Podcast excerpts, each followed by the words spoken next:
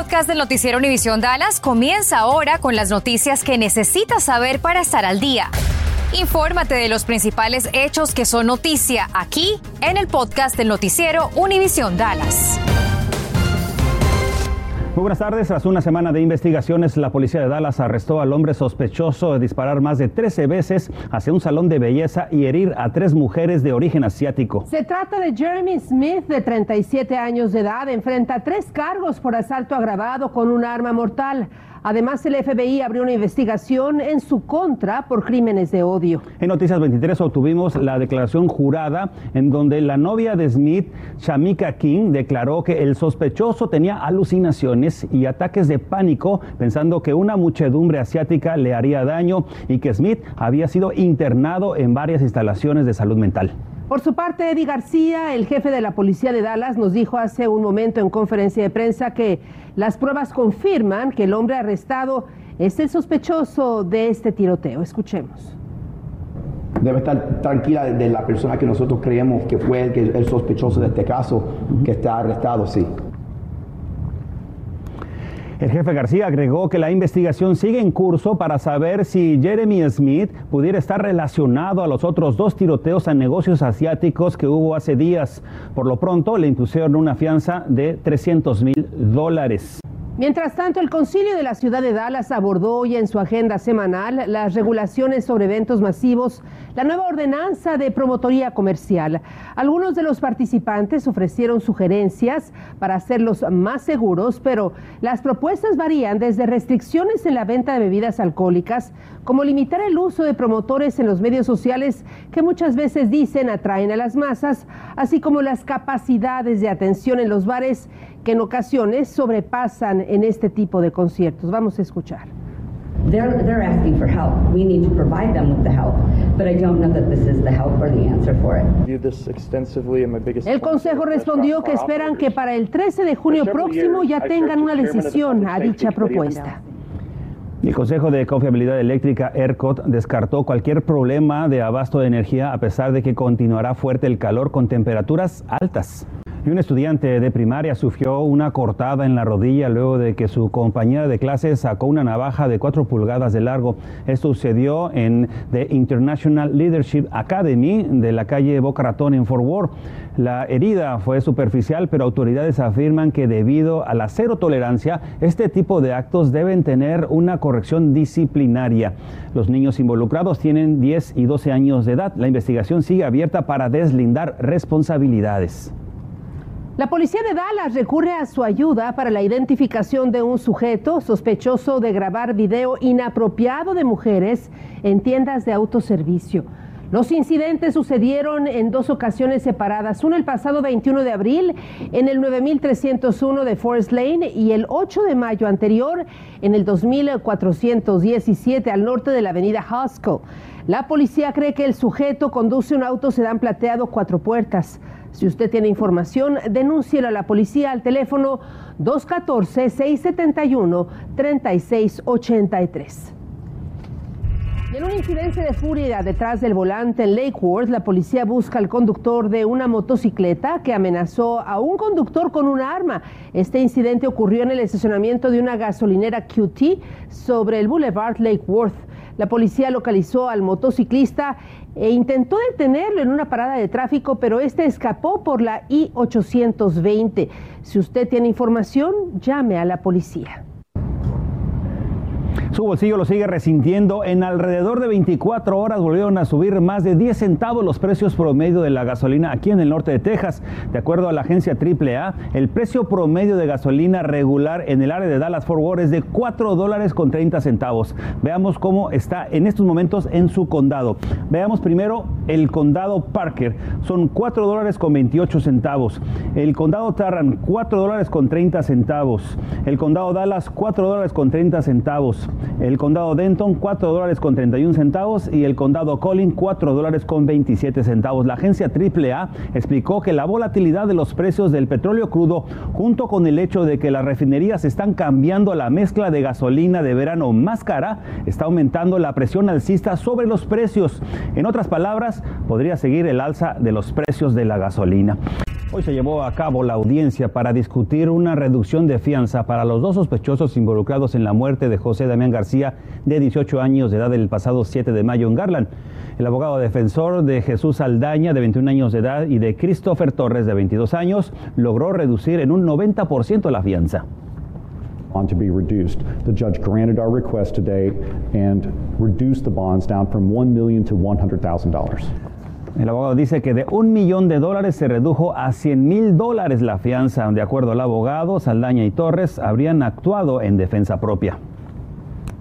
Mientras están aumentando los casos de coronavirus en todos menos tres de los estados de los Estados Unidos del país, la Administración de Alimentos y Medicamentos, la FDA, autorizó una nueva prueba de COVID-19.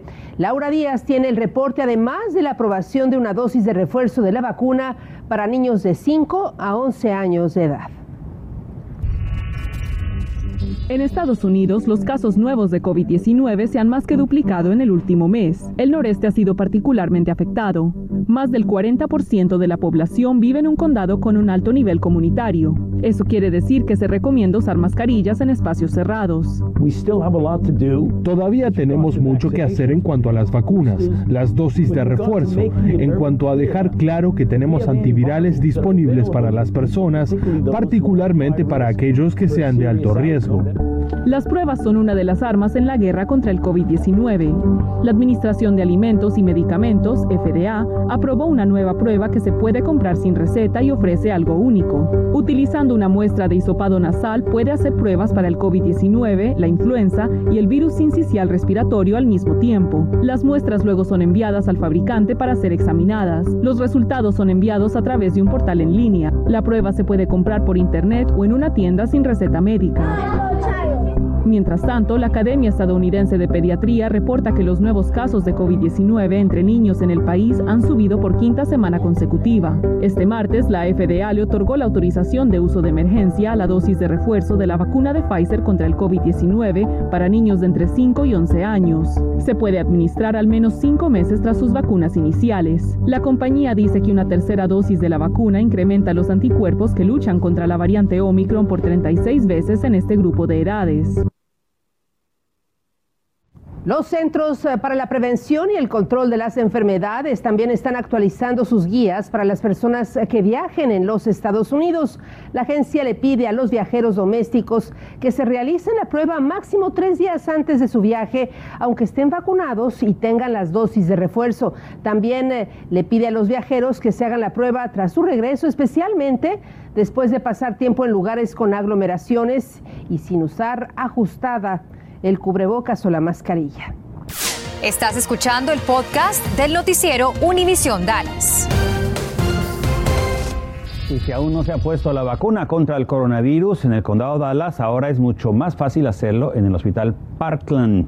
Usted puede hacer una cita, se llama el 214-590-700 y le van a agendar cualquier hora disponible de las 8 de la mañana a las 5 de la tarde. Mientras tanto, en el condado Tarrant, la oficina de salud que está en la calle Main en Fort Worth está disponible desde las 8 de la mañana hasta las 12 del mediodía y de la 1 a las 6 de la tarde. Llame al 817-248-6299.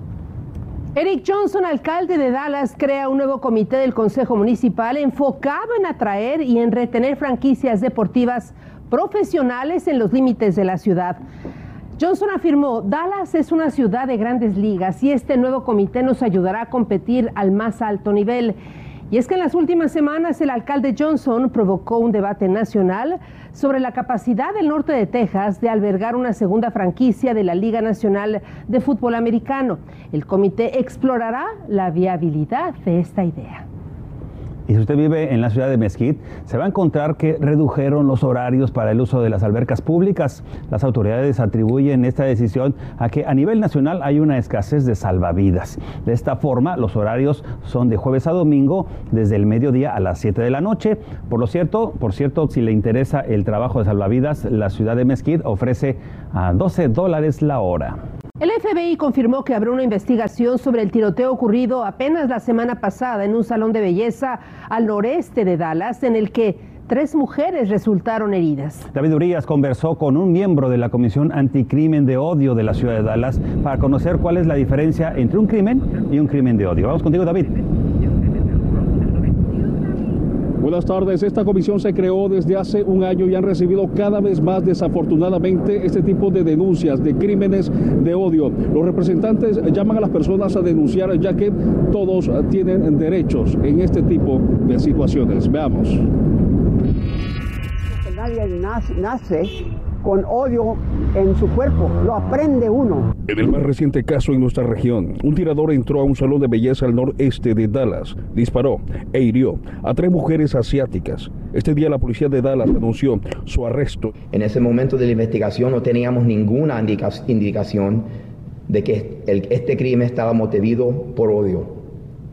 Aparte de esta tarde, eso ha cambiado. El FBI confirmó que sí abrió una investigación.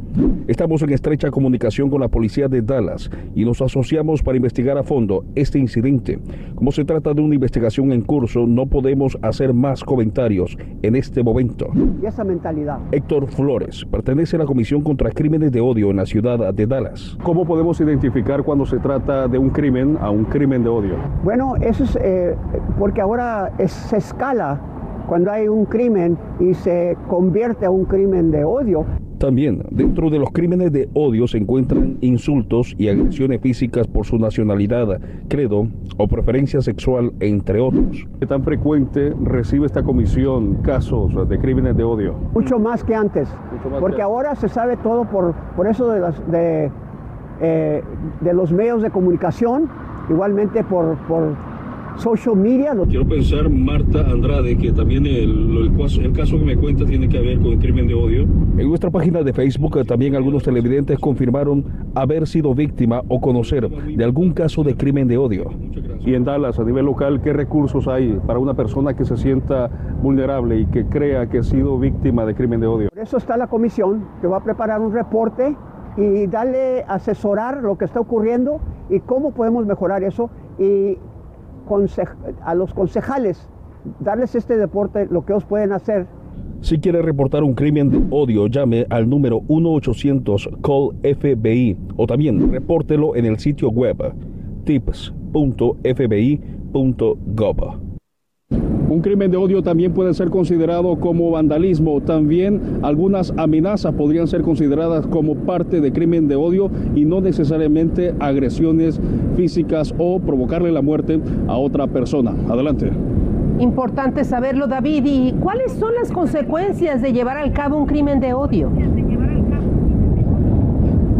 Esta comisión me explica que hay muchas consecuencias que van de menor a mayor, que van desde sanciones de la ciudad de Dallas hasta incluso delitos federales que son investigados por el FBI, que incluso podrían terminar con cárcel para un sospechoso. Este me informe en vivo desde Dallas. David Urias, Noticias, Univisión 23. ¿Qué tal? Muy buenas tardes. El técnico de la selección mexicana de fútbol, Gerardo Tata Martino, dio a conocer la lista de 38 futbolistas que estarán a su disposición para sus próximos partidos amistosos, el primero de ellos siendo el sábado 28 de mayo ante Nigeria en Arlington. Jugadores como Memo Ochoa, HH Héctor Herrera, Jesús Tecatito Corona y Raúl Jiménez encabezan la lista. También aparece la joven promesa del Arsenal, Marcelo Flores, mientras que el Chucky Irving Lozano quedó fuera del llamado por lesión. México-Nigeria se jugará a las 8 y 30 de la noche en el AT&T Stadium, la Casa de los Vaqueros. Y recuerden que el miércoles 25 de mayo habrá un concierto de la banda Intocable en el AT&T Discovery District del centro de Dallas. Esto será a partir de las 6 de la tarde. Boletos empiezan desde los 35 dólares en adelante. El FC Dallas es segundo en la tabla de la MLS tras 11 jornadas disputadas. El equipo de Nico Esteves es el que menos ha conseguido goles y tienen en Jesús Ferreira al goleador del torneo con siete tantos. ¿Cuál ha sido hasta ahora la clave del éxito del profe? Lo explica. Creo que al final eh, el, trabajo de, conceder eh, ocho goles es un trabajo colectivo eh, de todo el grupo, eh, todos, todos defendemos, todos ayudamos y yo creo que es un éxito del grupo. ¿no? En mi primera rueda de prensa, cuando se me preguntó si, si en este caso Pepi saliese del equipo, quién, podía ser el 9, si necesitaba el equipo firmar un 9, yo dije desde el principio que el 9 era Jesús, que teníamos a Franco también como 9 y que estaba muy tranquilo en esa posición. Los toros visitan mañana a Vancouver y el domingo vuelven a ver acción recibiendo a Minnesota en Frisco.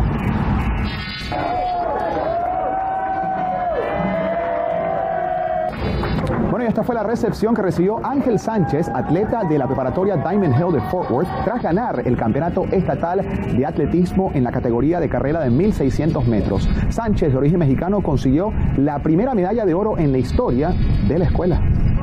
Es increíble, no lo puedo poner en palabras, como es algo que no, no, no, puedo pensar. Sí es posible, todo es posible. Y si pones tu mente y puedes poner tu hard work, todo es posible. El próximo sábado 21 de mayo hay un taller gratuito de ciudadanía. Si usted es residente permanente y quiere dar el siguiente paso, esta es la oportunidad. Esto será a las 9 de la mañana en la iglesia Saint Luke Catholic del Boulevard MacArthur en Irving. Por información llame al 972-743-0247. Gracias por escuchar el podcast del noticiero Univisión Dallas. Puedes descubrir otros podcasts de Univisión en la aplicación de Euforia o en univision.com diagonal podcasts.